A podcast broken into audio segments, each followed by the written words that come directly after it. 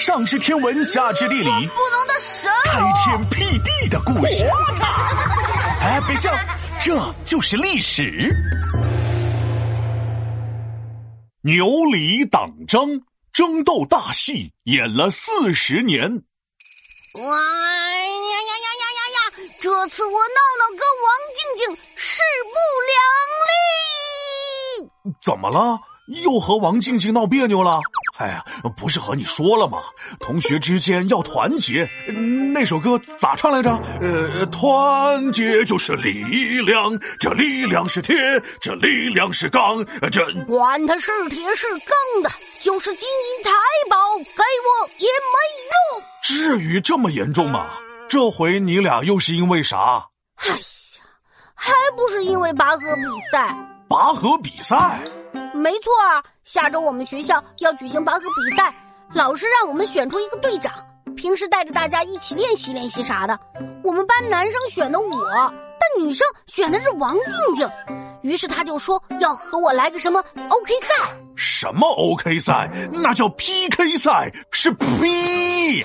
哎呀哎呀，我的天哪，这 P 了我一脸啊！对对对对对，这 PK 赛，哼，这个王静静。什么都要和我对着干，我往东他往西，我往高他往低，我吃鸭他吃鸡，我说这题选 A，他非说这题选 B，反正就是干什么他都要跟我反着来。哈哈哈哈我还以为是什么事儿呢，原来是这样啊。闹闹，我跟你说啊，要想赢得比赛，必须要和自己的小伙伴团结起来，不然到最后，不仅你和王静静两败俱伤，就连你们班都会一起跟着遭殃。不会吧？你说的这个太吓人了。哎，怎么不会？唐朝后期的时候，就是因为牛李党争变得越来越衰弱的。牛李党争。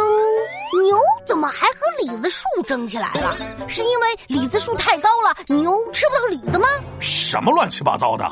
牛李党争是牛和李，说的是两帮人，带头的人一个姓牛，一个姓李，两帮人相看不顺眼，互相掐。哎，那牛李两帮人是因为什么互相对立的呀？也是因为拔河比赛吗？嗨，他俩拔什么河呀？牛李两党的恩怨，还要从唐宪宗时期的一次考试说起。当时唐朝举办了考试，各种考生来比试，其中两人有大志，批评朝政显本事，试卷写的是特别好，古今道理都知晓，朝政问题真不少，解决方案全想好。这俩人是谁呀？这俩人，一个叫牛僧孺，一个叫李宗闵。因为他俩试卷答得特别好，主考官看了很高兴，唐宪宗也很高兴。但有一个人不高兴了。哎，谁不高兴了？不高兴的这个人就是当朝的宰相李吉甫。哼，俩小子批评起来很痛快，说的我都无法忍耐。得让你俩瞧瞧我的厉害，考试一定把你们淘汰。那这下牛僧孺和李宗闵是不是就考不上了呢？宰相李吉甫跑到了唐宪宗面前，告了牛僧孺和李宗闵一状，说：其实俩人考得棒，并非实力有多强，而是因为作了弊，认识考官才有戏。皇上，您要擦亮眼，处理他们，把官贬，这不就是诬陷吗？没错啊。不过李吉甫是当朝的宰相，他说的话还是有一定分量的。唐宪宗最终相信了李吉甫，把几个考官贬了职，也没有启用牛僧孺和李宗闵。但此事一公布，大臣们都觉得李吉甫小心眼儿。牛僧孺等人是被冤枉了，迫于压力，唐宪宗只好又把李吉甫贬了官。哦，那他们是不是从这个时候开始就恨上对方了呢？没错啊，大聪明闹闹。后来李吉甫去世，他的儿子李德裕当了大官，而这时得罪过他父亲的牛僧孺和李宗闵也在朝廷为官。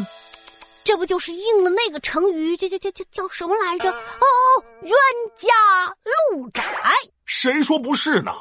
此时朝廷里的大部分官员都分成了两派，牛僧孺和李宗闵这边的叫牛党，李德裕那边的叫李党，开始组团对抗。这两派整天想着都是让对方不痛快，只要你不痛快了，哎，我就开心了。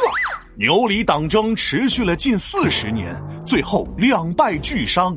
但唐朝也因此遭殃，国力越来越弱。唉，那王静静跟我李闹就是王李党争啊！我们这样斗，我们班的实力也会越来越弱的。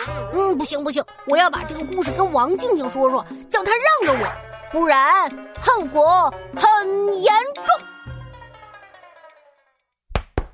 皮大龙敲黑板，历史原来这么简单。牛李党争四十年，双方怨恨在蔓延，两败俱伤才收场，唐朝国力受牵连。